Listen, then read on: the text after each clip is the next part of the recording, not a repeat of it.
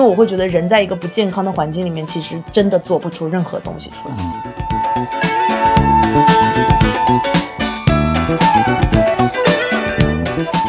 是为自己打工，而不是为公司打工啊。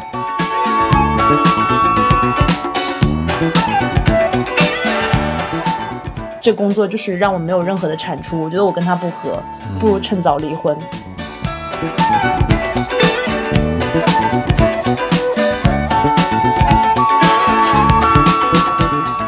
你在 A 这条路上，如果能够做到百分之前十的话，你在 B 这条路上也做到百分之前十，然后你在 A、B 的这个交叉口那个行业当中的百分之一，啊，这非常非常重要。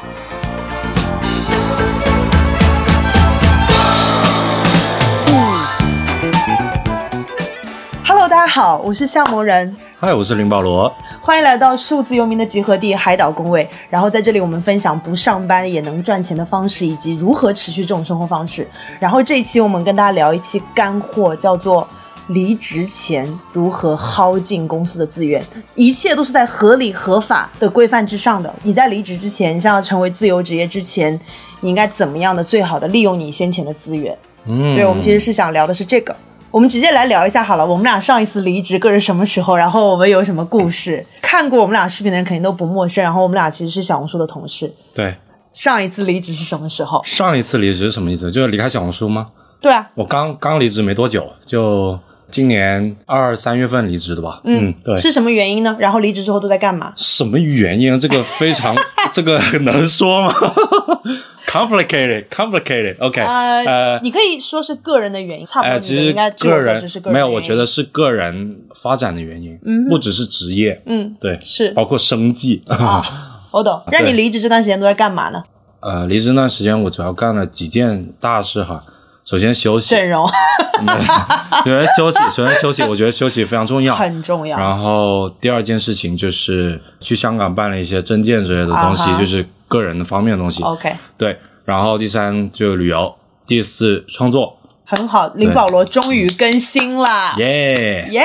嗯 OK，那就是我，我其实是离职大户了。去年一年，众所周知，我就是一个离职博主。然后去年离职了两次，嗯然后五月份从小红书离职，然后十二月份从字节跳动离职。嗯，两次离职，第一次离职算是计划之内吧，第二次离职算是计划之外。但我觉得我都很庆幸我在完美的时间点离职了。然后我也会觉得说，离职的人还是要把那个 timing 抓好。我觉得我两次 timing 抓的都蛮好的。嗯为什么这么讲？就是我觉得，首先一，譬如说我在小红书主动离职的原因，是因为我觉得小红书这份职业履历已经能够帮我的简历稍微写一点东西了，就是我能够已经做出一些 case 了。嗯所以我觉得我再做怎么样的 case，基本上也不会再给我的简历有一些量变到质变的加分了。我就觉得说。可以了，这份工可以打到这儿了。如果我继续赖在这儿的话，我这个人可能会贬值。当你在一家公司做出一点 showcase 的时候，如果接下来的环境又没有说你可以继续的在做 showcase，公司环境好像你没办法再做的时候，朋友们，这个时候就立刻开始找工作，因为趁着你还值钱，赶紧。所以我在小红书大概就是在那个 timing，然后我觉得离职的刚好。然后第二次去字节跳动，我完全是我觉得是被动离职吧，但我也不觉得有什么可惜，是因为我做什么项目黄什么项目，就我去年做了三个项目，没有一个项目是成功的，全部黄。然后我就觉得说，那我继续待在这边的话，其实是浪费我自己的时间。很多人会觉得说，哦，我刚刚拿到一份工作，才干几个月，又干不出什么来，我很想辞职，但是我想要我的简历满什么多少年，满满到一个试用期过，no，我才觉得这是一个非常错误的思维，是因为你浪费的是你自己的时间，你到时候出去说我在这边工作一年，但我 do nothing。别人就会觉得说，那你岂不是傻？那我还不如跟别人说，哦，我这三个月在这里，这工作就是让我没有任何的产出，我觉得我跟他不合，不如趁早离婚。如果总结来说，什么时候判断你要从一个公司离职的话，我觉得是一是你可能已经取得一些成绩了，然后二你真的是混不下去了，然后不要赖着，就是海阔天空，自有地方可以让你做出东西，不要赖在这儿，浪费的是你自己的时间。嗯嗯哦，因为我会觉得人在一个不健康的环境里面，其实真的做不出任何东西出来。嗯嗯嗯。保罗呢，有什么想分享的？我首先非常同意你第二个观点哈，就是实现了在这个公司里面的价值，其实完成这在这家公司里面的使命的话，我觉得就可以呃去找下一个目的地了。我是这么认为的。我我首先我也很爱小红书这家公司，对对对，我们都很爱。嗯嗯，然后其次是我离职有其中有一个原因是，就是我能看到这个东西的成长空间，嗯也就在那儿了。嗯嗯然后第二件事情是关于工作内容吧，嗯如果工作内容真的不是 a hundred percent 是你心心里热爱的话，嗯是能看得出来了。对，嗯，还有一点是我在小红书其实是到后面的阶段，可能更多是补短而不是取长了。嗯我认为，无论在职场还是在你的兴趣领域，取长的话，能能让你有更快的成长空间吗？我觉得我已经补完我的短了，嗯，我是时候可以去一些我更感兴趣的岗位，或者是我更热爱的事业上面去取长。嗯嗯，我非常非常同意保罗这个观点，是因为呃，有很多人会觉得说，啊我希望我自己是一个全面发展的，然后我要去不同地方补短补短。No，我觉得一个人他一定会在他的长处的地方成功，他不会在他的短处的地方成功。就比如说我到今天，我有很多东西我都不擅长。那我不觉得说不擅长，我还要补它，我要花时间去学习。就我一直在强调叫做五十五十原则，就是当你不擅长一个东西，你就找人来帮你，找人来 support 你，而不是花时间去学习。到一个你工作四五年、五六年的这个阶段，其实你大部分你大概知道你在哪个地方是擅长的，然后哪些地方你不擅长的，然后你就应该把那个长的地方不断的变长。哦，我到这里还想分享一个观点，就是呃，我最近很同意一个这个观点，就是叫做呃，你在 A 这条路上如果能够做到百分之前十的话，你在 B 这条路上也做到百分之前十，然后你在 A、B 的这个交叉口那个行业当中的百分之一，啊，这非常非常重要。我为什么会这么讲？就是因为我最近接了一个项目，然后这个项目其实蛮多人竞争这个项目的。然后我为什么可以拔得头筹的一个原因，就是因为一，我是一个博主，我在博主当中不说做到百分之十吧，我觉得我做到百分之五十。嗯，然后我也在上班这个地方，我觉得我做到了百分之前五十。嗯，所以我在博主跟上班这个领域当中，我一定是做到了百分之前二十。嗯，有的就是没有人可以在这个领域内跟我对打。嗯，如果我一直坚持说，就比如说我在互联网公司里面，我就不是一个非常会搞数据、搞复盘的人，我非常烂。我到现在别人你问我什么 GMV，我都答不出来。嗯，我就会觉得说我真的答不出来，我也真的不懂。所以我不会在数据这方面死补，就我会擅长我做创意、做内容、做执行、做整合的能力，但我不会去补。所以这次我因为几个月前我跟保罗见过，然后几个月之后再跟保罗见，然后保罗容光焕发，喂，这从有有有有有有，是不是去香港做医美了？嗯，换血健身就是最好的医美。少来。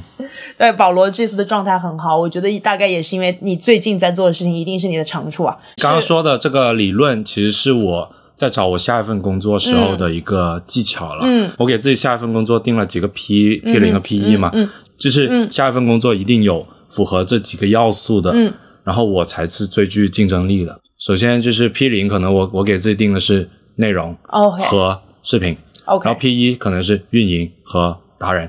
对，而且这个部分你在小红书已经补课成功。对对，我 P 一已经补的 OK，、不能说很很牛吧，但是是起码是有点见解啊。在小红书这个地方补过课之后，起码比均值要高很多。哦，可以这么讲 OK, 绝对 OK，maybe、嗯然后我的 P 零是我无论在小红书也有积累，在日常生活中也有积累的，所以我绝对我觉得，我觉得我下一份工作符合这几个要素工作，我会花我的全力去争取这、嗯这类的工作，maybe 是最适合我的，I don't know。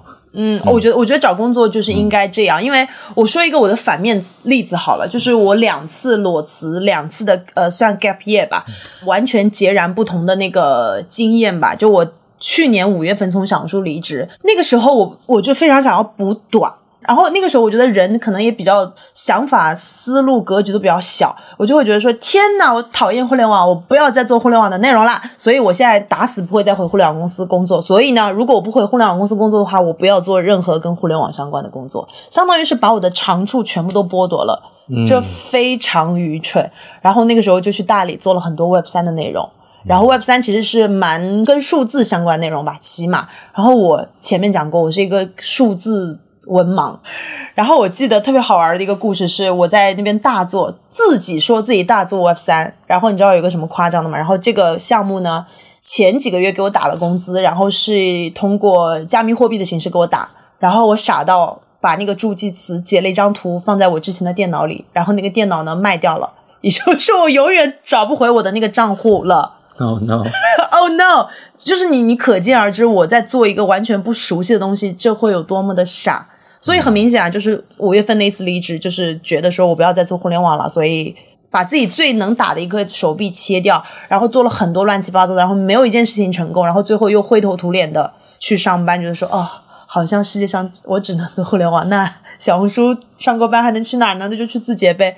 然后去上了三个月之后，你会发现说，当你跟前夫离婚，然后你又觉得说，哦，那我好像世界上我只能搞得定这一种男人，然后你又再找了一个同款男人，你会发现说，真的没有魅力。食食食之无味，弃之可 惜。对对，没有在物化男人的意思，就是一个比喻，就是当你、其实你已经不喜欢这个工作了，不喜欢这个类型的工作，然后你迫不得已没有 passion，然后你再去做那工作，你你做不长。我觉得一是去年大环境不好，然后我做什么都失败什么，然后加上也没有那个热血，说我就是要赢，没有就是说。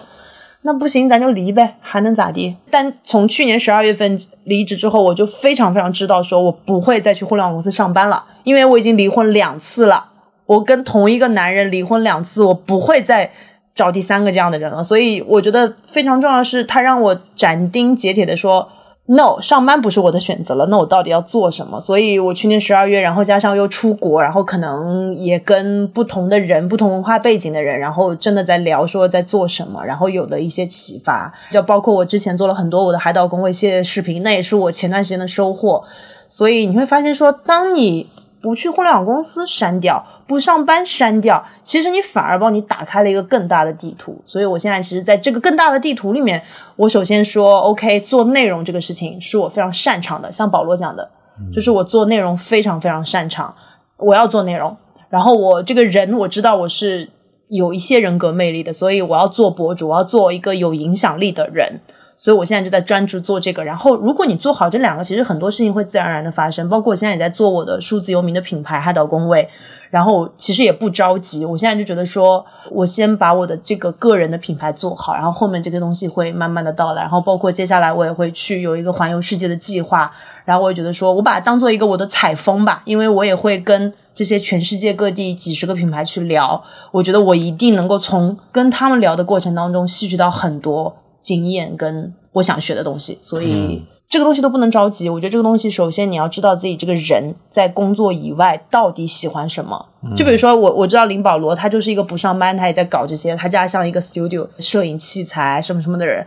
包括我来的时候，我就问他说：“哎，我说保罗，我要去，接下来我要去。”旅游，我要去世界上旅游，然后我要带什么器材？他就非常专业说啊，呃，如果是那个录声音的话，你哇，我就觉得说天呐，好专业的柜姐，好专业的，就他真的有 passion 在这件事情上。然后这件事其实是跟工作无关的。我觉得一个人还是要知道自己这个人，而不是这个工种喜欢什么，这非常非常重要。对，是，就为自己打工，而不是为公司打工嘛。对，那你在离职之前，你有做一些准备吗？我离职之前更多是做心理准备吧，就 mindset 上面的准备。是，我要认清，OK，我离开这个公司，然后到底我的收入怎么样？嗯、我的我接下来要做什么？我怎么样去可持续的发展我喜欢的东西和一个事业？嗯、对，然后其次是一个我我没有做好准备，就是我没有立马找下家或怎么样的，嗯、对。很多人是骑驴找马嘛，嗯，然后一边面试一边找好下家之后才会离职或怎么样的，对。所以我们俩其实都裸辞派嘛。上一份工作也是这样的，我就走就走嘛，就公司没了你又不会倒闭哈。我们没有一份工作也不会在下个月就饿死啊。我分享一个好了，就是我前段时间一直在做职业咨询嘛，然后也有一个女孩，她的情况是这样。她呢非常知道说她未来是不会上班的，然后她想要做自己的品牌。然后呢，他现在想要去上班，只是因为说他首先一需要一份固定的收入，二他还是想要通过这个上班来学习，给他自己的这个品牌积累经验。然后我就在跟他聊，因为他之前是一直在一家广告公司上班，然后那个广告公司就巨忙，所以我就跟他聊，我就说，那你想要找这家公司，你有什么期待？他就说，哦，我想找一家不加班的公司。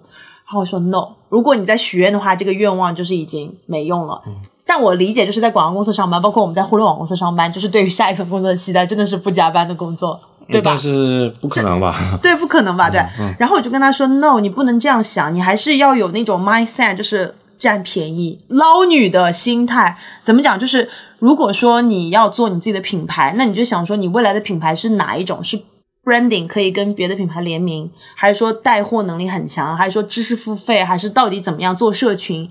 就如果你把你的这个品牌定好，说走哪一条路，那你现在就是要去那家公司去学，去你想学的那个品类的里面去学。怎么样？这些技能怎么样去做？你需你需要的这些知识，这样的话才可以为你未来的品牌补课，而不是说我要一个不加班的。然后我就说你要有这种 mindset，就是既要想要了，又要舒服，又要不学，又要学到东西，就是不太可能。我在我这个阶段，我觉得学到东西是最重要的，因为其实你不觉得就在公司里面其实是学的最快的时候吗？的确，你比上学的时候要学的快，因为你有那个 mindset，是我现在急缺这个东西。我要学，因为你在上学的时候学那些东西不能说没用，但你其实是没有目的性的在学，对吧？就是就是所，因为老师会会给班级里的一百个学生灌输一样的知识，但比如说我们俩现在去上一个课，绝对会比普通的人上课想学的更快，一个就是说我靠，这个东西我之前缺，学学学学学，呀，对吧？就在工作中的学习都是。强目的性学习嘛，嗯，就是要解决一个问题嘛。比如说你要跑数，对吧？我立马就学一个 SQL，对，对啊，对对对对对，这个就是很快速学习。你可能比你在学校你 要上一个一个学期的课，对，因为你不知道这些，你下个月就没法做复盘。对对，哎，这个我很想分享，我很喜欢的一个 YouTuber 叫做 Aliba，Aliba 是一个人在伦敦的医学生，他就分享他的学习方法，就是叫检索式学习法。简单来讲，就是你在考试的时候，你把一本书从这样翻翻翻没有用，你不会记得。你先给自己做一个考卷，然后你在考考卷的时候你就答不出来，然后你再看一遍书，你就立刻大脑，因为你大脑有那个求生机制，说天呐，我在考试，然后他就会帮你学得更快。上班之后再去学习，其实就检索式学习法。嗯，你懂我意思？这有点像我们其实当时我们考上大学的时候考试，我们是允许带一张作弊纸的，叫 cheat sheet 嘛，然后那张作弊纸上面写。你能写多少东西都可以，但是就是张 A 四纸。然后那时候哇，那是你学到东西最多的一天晚上。这个学期学到所有东西浓缩到一张纸上，然后带去考试。那你有什么小技巧吗？啊，就浓如何把一学期的东西浓缩到一张纸？我告诉你，当时我有一个很有用的技巧，一开始我不懂，全部写那理论性东西，但是你做题的时候你会想不到这个东西怎么做。你要带一个例子，你要带一个例题，就每个啊每个观点带一个例题，然后。对对对，然后一个很好的例子，例子例子，然后呃写一个关键的点，考高分。哎，那我突然很好奇，就是你这次离职，你觉得比上一次离职你有什么变化？然后以及你有学到哪些东西？因为我知道保罗原来在四大工作，然后这次在互联网公司工作，就是这两份工作其实蛮天差地别的。对，就呃，首先德勤嘛，就其实整个 career path 非常清晰的。嗯哼。对，然后你做的东西就很清晰，然后你晋升的什么。一步一步一步的，是一步一步的脚印，然后对吧？越老越香。对对对，看的是非常清晰的。是，但是呢，就我这种人就不想所有东西都看得很清晰的人，我就 full of surprises 这种感觉。嗯哼。对，然后互联网公司呢，就有点不清晰，有点 surprise，但是有时候 surprise 过大，就是可能你离职之后，你整个部门都没了，你都不知道。对，有可能这样发生。对，所以就有时候有点混乱。说好听一点，很酷，很扁平。说难听一点，乱。在互联网公司上班有点像打麻将，就是会打的人，你懂，就是会打的人会觉得说，靠，我在这个混乱当中创造了有序，我觉得我自己很爽。然后不会打的人就会觉得说，不是，呃，是呃，什么？呃，不是说好，就是你懂吗？就会打麻将的人就懂我在讲什么。嗯嗯嗯嗯。哦，我先回答你上一个问题吧。我上一个还没答，就两个体验嘛。就首先我从德信出来的时候，我 gap。包括面试到入入职哈，那那段时间其实是 gap 了将近半年的时间。嗯嗯，对，那半年真的是什么情绪都有，就是有哇哦自由，然后又开始焦虑了，说 shit，然后我当时一年多的工作经验跳哪呢哪都不要这种感觉嘛，然后有点自卑，然后到后面又去面试，面试有踩坑的，有成功的，就是什么情绪都体验过。然后我，所以我这次离职之后，我的情绪就淡了很多。我说，OK，我既然见过这个，我见过了，所以然后这次再遇到所有东西都不是问题，就都都会迎刃而解，都到它的结果都可能是好的。对，所以心态会稳了很多。对，所以我能感觉到保罗这一次，我起码觉得你这一次的状态比我上一次见你好很多，是吧？真的。所以我觉得我们两个讲硬件资源、软件资源，其实这些都不是最重要，最重要是心态吧。mindset，嗯，呃，我觉得这很好玩，就是因为我在小红书的时候，我其实我跟你一样，我的离职期可能有前一年我都在想说我离职，那然后就在等一个时机，就其实就会觉得说，哦，跟这个人感情好像真的不一样，想分手。但是你就在想说，哦，这个人好像看起来也还蛮不错的，甚至今年过年可以带回家见父母，但你自己觉得好像不对，然后你就在等一个家暴的那个点，啊，就是绝对黑点说我要走了，你我要我决心要 I quit，I quit。我觉得我有一年时间都在找那个点。我身边的所有的朋友也都跟我讲说，你当然不能裸辞啊！现在行情这么差，你肯定不能裸辞啊。然后我那时候就说，哦，对，今今时不同往日，我肯定不能裸辞。但我后来突然想清楚一件事，就是我以往的每次工作我都是裸辞，所以你知道，如果概率的话，我这个人就是会做这件事情，我就是一个会裸辞的人。以往那么多次，也有人跟我讲说你不能裸辞，但我还是做了，所以这一次我也还是会做。但我知道说我的经验就只是我的经验，因为我非常知道我在裸辞的第一个月那个焦虑的感觉，就是因为周边所有的人都有工作，然后我没有工作，嗯，然后我非常的焦灼，就是焦灼到我呃，其实是我从字节离职十二月份，然后我就去了清迈，在清迈的那个地方，首先一人生地不熟，没有工作，每天都在装忙，然后也不出去玩，因为没有任何心思玩。嗯那个时候我的状态就是说，天哪，我只有这点存款，然后我短期之内又不会回国工作，也就是说我会坐吃山空，然后我每天都在想说我要怎么挣钱，然后同时做十件事情，结果一件事情都做不好。我我觉得这是非常反面的材料。我因为我甚至这次回到上海，也在跟我的很多朋友在聊，然后就别人就说啊我要做这个，我要做这个，我要做这个，然后我就会说 no，你你一个人不可能同时做做好十件事，三件事都不可能。我觉得一件一件来，先做一件事，这很重要。嗯，对。然后我们这一题问的是离职之前要做什么准备，其实我什么准备都没做，我两次都没做什么准备。第一次从小红书离职的时候，我觉得说我有攒钱，因为我那个时候我觉得那份工作有点把我太消耗了，我就觉得说我从小红书离职，我怎么也得有一年是休息吧、调养吧。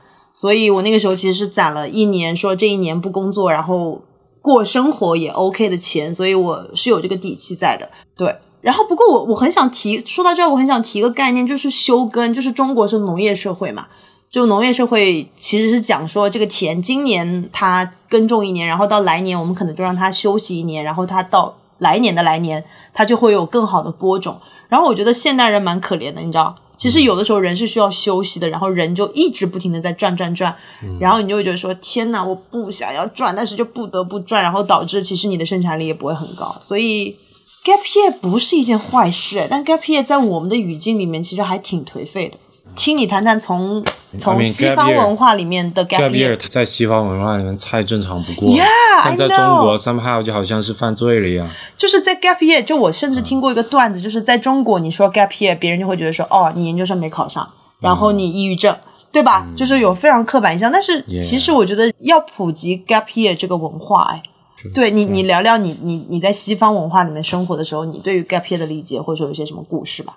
就是我们不会想这个东西为什么，就是说哦，你 gap year 是吧？OK，去哪里玩是不是？就就自然而然发生，不会说哎，我故意去 gap 一夜去休息。可能这个东西就是就是我们可能也也也太太勤奋了，中国人就中国人很勤奋太勤奋了，就很勤奋，然后然后休息就觉得有点愧疚，不好意思，所以你觉得 gap year 是亏欠了社会还是怎么样的吗？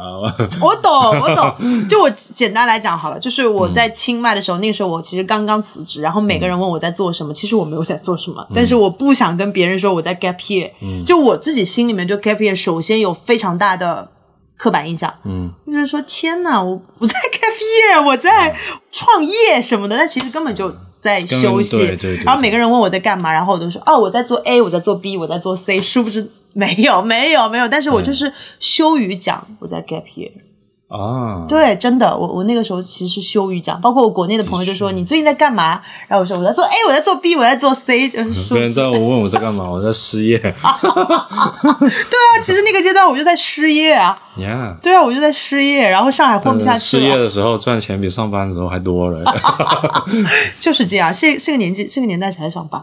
我应该还是个上班人，颗上班心，但是我是想把两件事情做好，就是上班和另外一件事，就是我的热爱。哦，如果接下来就是前一段时间，我甚至我最近回上海，其实在搭我自己的团队嘛。然后我前段时间就为什么还想要再回到一个集体里面上班，我就会觉得说我一个人做事儿，我能够看到我的天花板在哪儿，就我的视频、我的内容，我做一切就是。天花板就是在于我这个人嘛，但我知道世界上比我厉害的人多了去了，我还是希望可以跟厉害的人共事。所以前段时间我就觉得说，哎，还蛮想去再去上个班的，然后就在想说上一个什么班。但最近我就觉得说不是啊，你想跟厉害的人共事，不一定要通过上班这件事来来达成啊。其实现在我们讲，其实有所谓超级个体的时代，其实有一个组织形式其实更松散，比如说敏捷组织，比如说我们就 case by case 的合作，嗯，对，其实是可以实现的，而不是说你非要让这个公司帮你交五险一金。我觉得未来超级个体们应该很难再去完全把他的时间买断给一家公司了吧？就我们就说个简单，我们俩现在在做博主，我们就可以计算说。我们一个月可以挣多少钱？所以未来如果那个公司拿出一个非常低的薪水，然后以及还要非常压榨我们，我们俩就肯定不会再去上班了。嗯，除非那个那个公司首先一有什么技术大牛，然后有一个非常先驱的行业，或者是有什么你想学的。对对对，就比如说我在巴厘岛，甚至有个朋友他在付钱帮美国的一家人工智能团队打工，嗯，他不收钱去帮那家公司打工，然后我就问说你为什么这样做？他说我觉得年轻人就是要。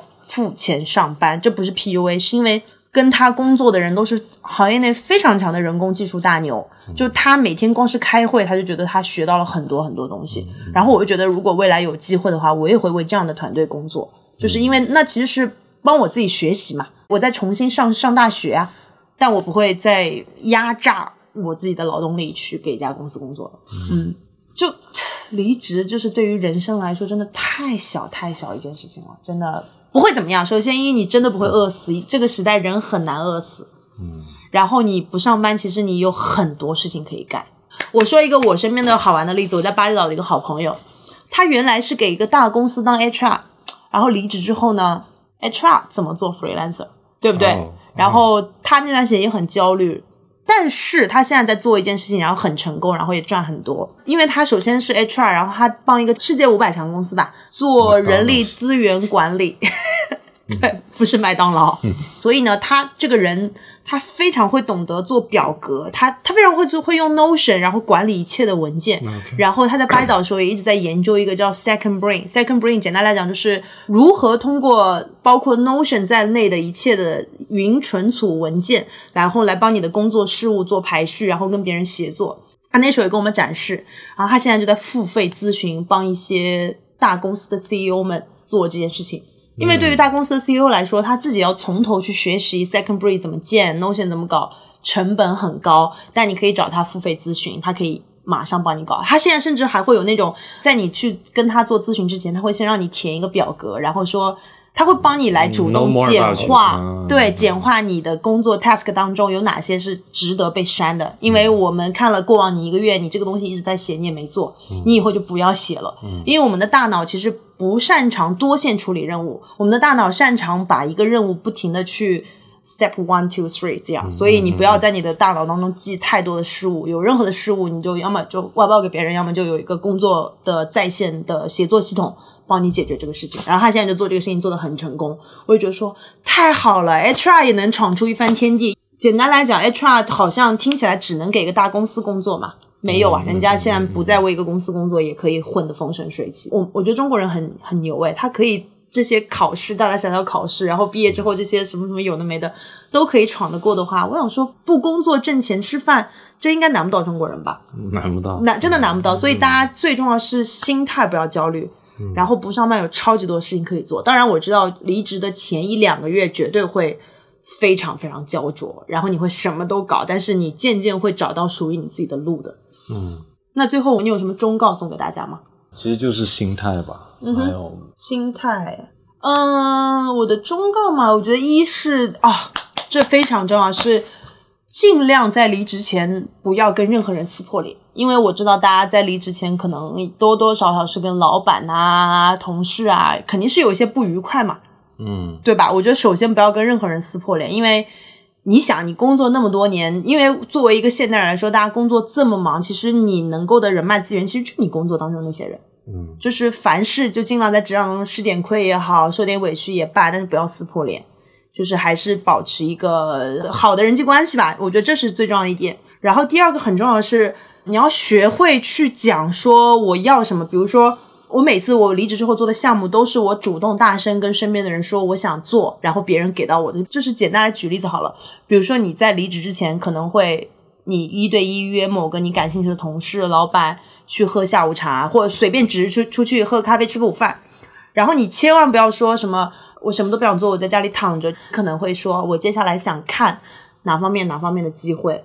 然后当你跟对方说你想看，譬如说我接下来想看互联网营销。Whatever 甲方品牌的机会，然后如果你有的话，欢迎你给我推荐，然后我很愿意怎么样，然后那个人可能就会有留意你，然后帮你去对接这个工作，说不定就是你的下个工作，或者是有更好的机会嘛。嗯，就我最近的接下来这个项目呢，很神奇，它是我之前在小红书工作里的某个供应商帮我介绍的。啊，对，而且在那个工作上，其实我可以发脾气的，但是我没有，我就是说凡事好说话，所以。两年之后，他们还是愿意帮我推荐给我的现在这个工作的 PM，所以我觉得工作当中的资源还是非常非常重要的。因为对于一个当代人来说，工作几乎就是你的一切啊。嗯嗯嗯，善于运用这些人脉资源吧。好，我好就有机会。嗯嗯啊，那我们其实分享说离职之前要做的准备，然后我们现在也会分享说你在公司当中学到的一些技能资源，到底对你成为一个自由职业者、成为一个数字有没有什么帮助？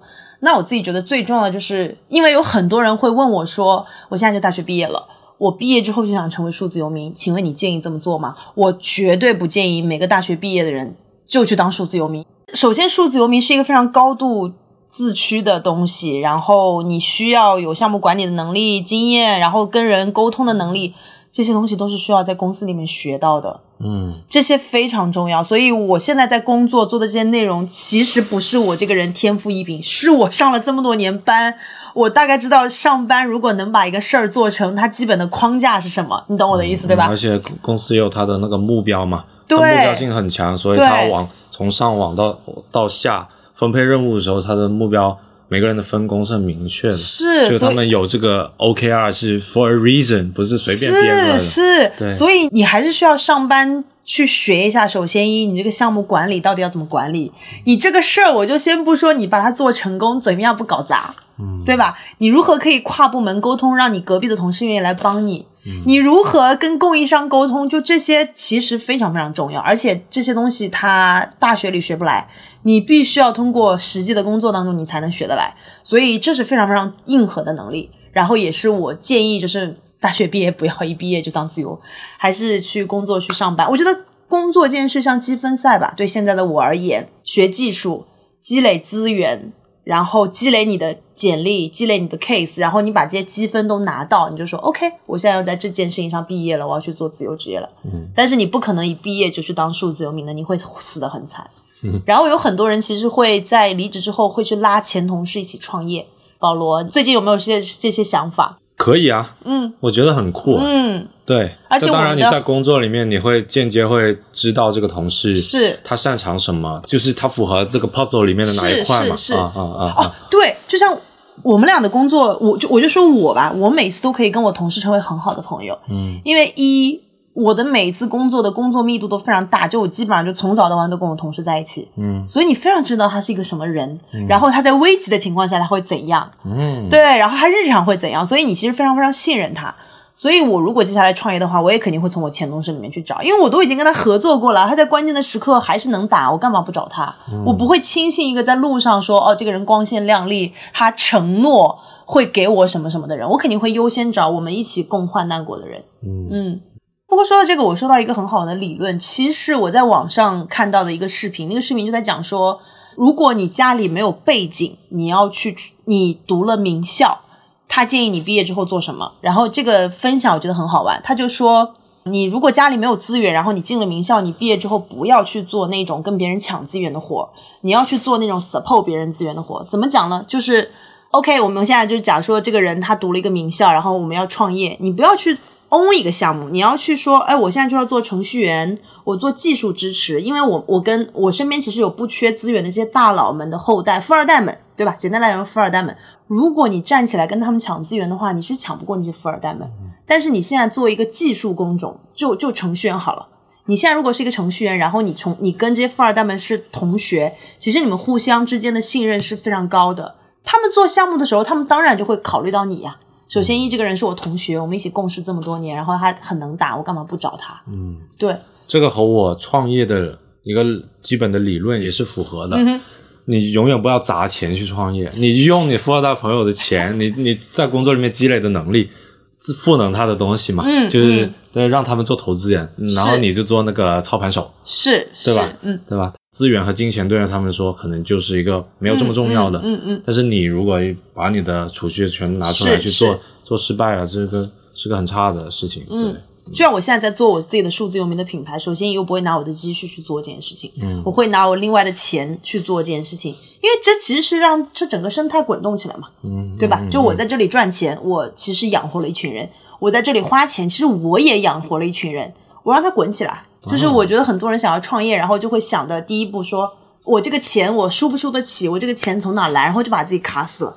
你为什么一不找一个说有钱的人把钱给你，然后你帮他把钱动起来？因为有很多人他其实不知道该怎么投资啊。嗯，我就不说那些大佬们了，就身边我们很多朋友其实是缺一个帮你把钱赚起来的人。啊，就我自己是觉得，你创业的时候不要单打独斗，还是去尽量找一个人，你们一起配合，然后人跟人之间的力量一加一会大于二，这还蛮重要的。我觉得我下半年应该会创业做我自己的产品，这个人肯定也会是从我工作当中以前的人脉去找。所以你看，离职前我不要跟任何人撕破脸，因为我会让他们给我介绍工作，然后创业也会找他们。所以大家在离职前都跟自己的同事保持好关系，请喝喝咖啡啦，喝喝奶茶啦，都不是什么大问题。OK，那我们这一期就聊到这儿。好，OK，拜拜，拜拜。拜拜。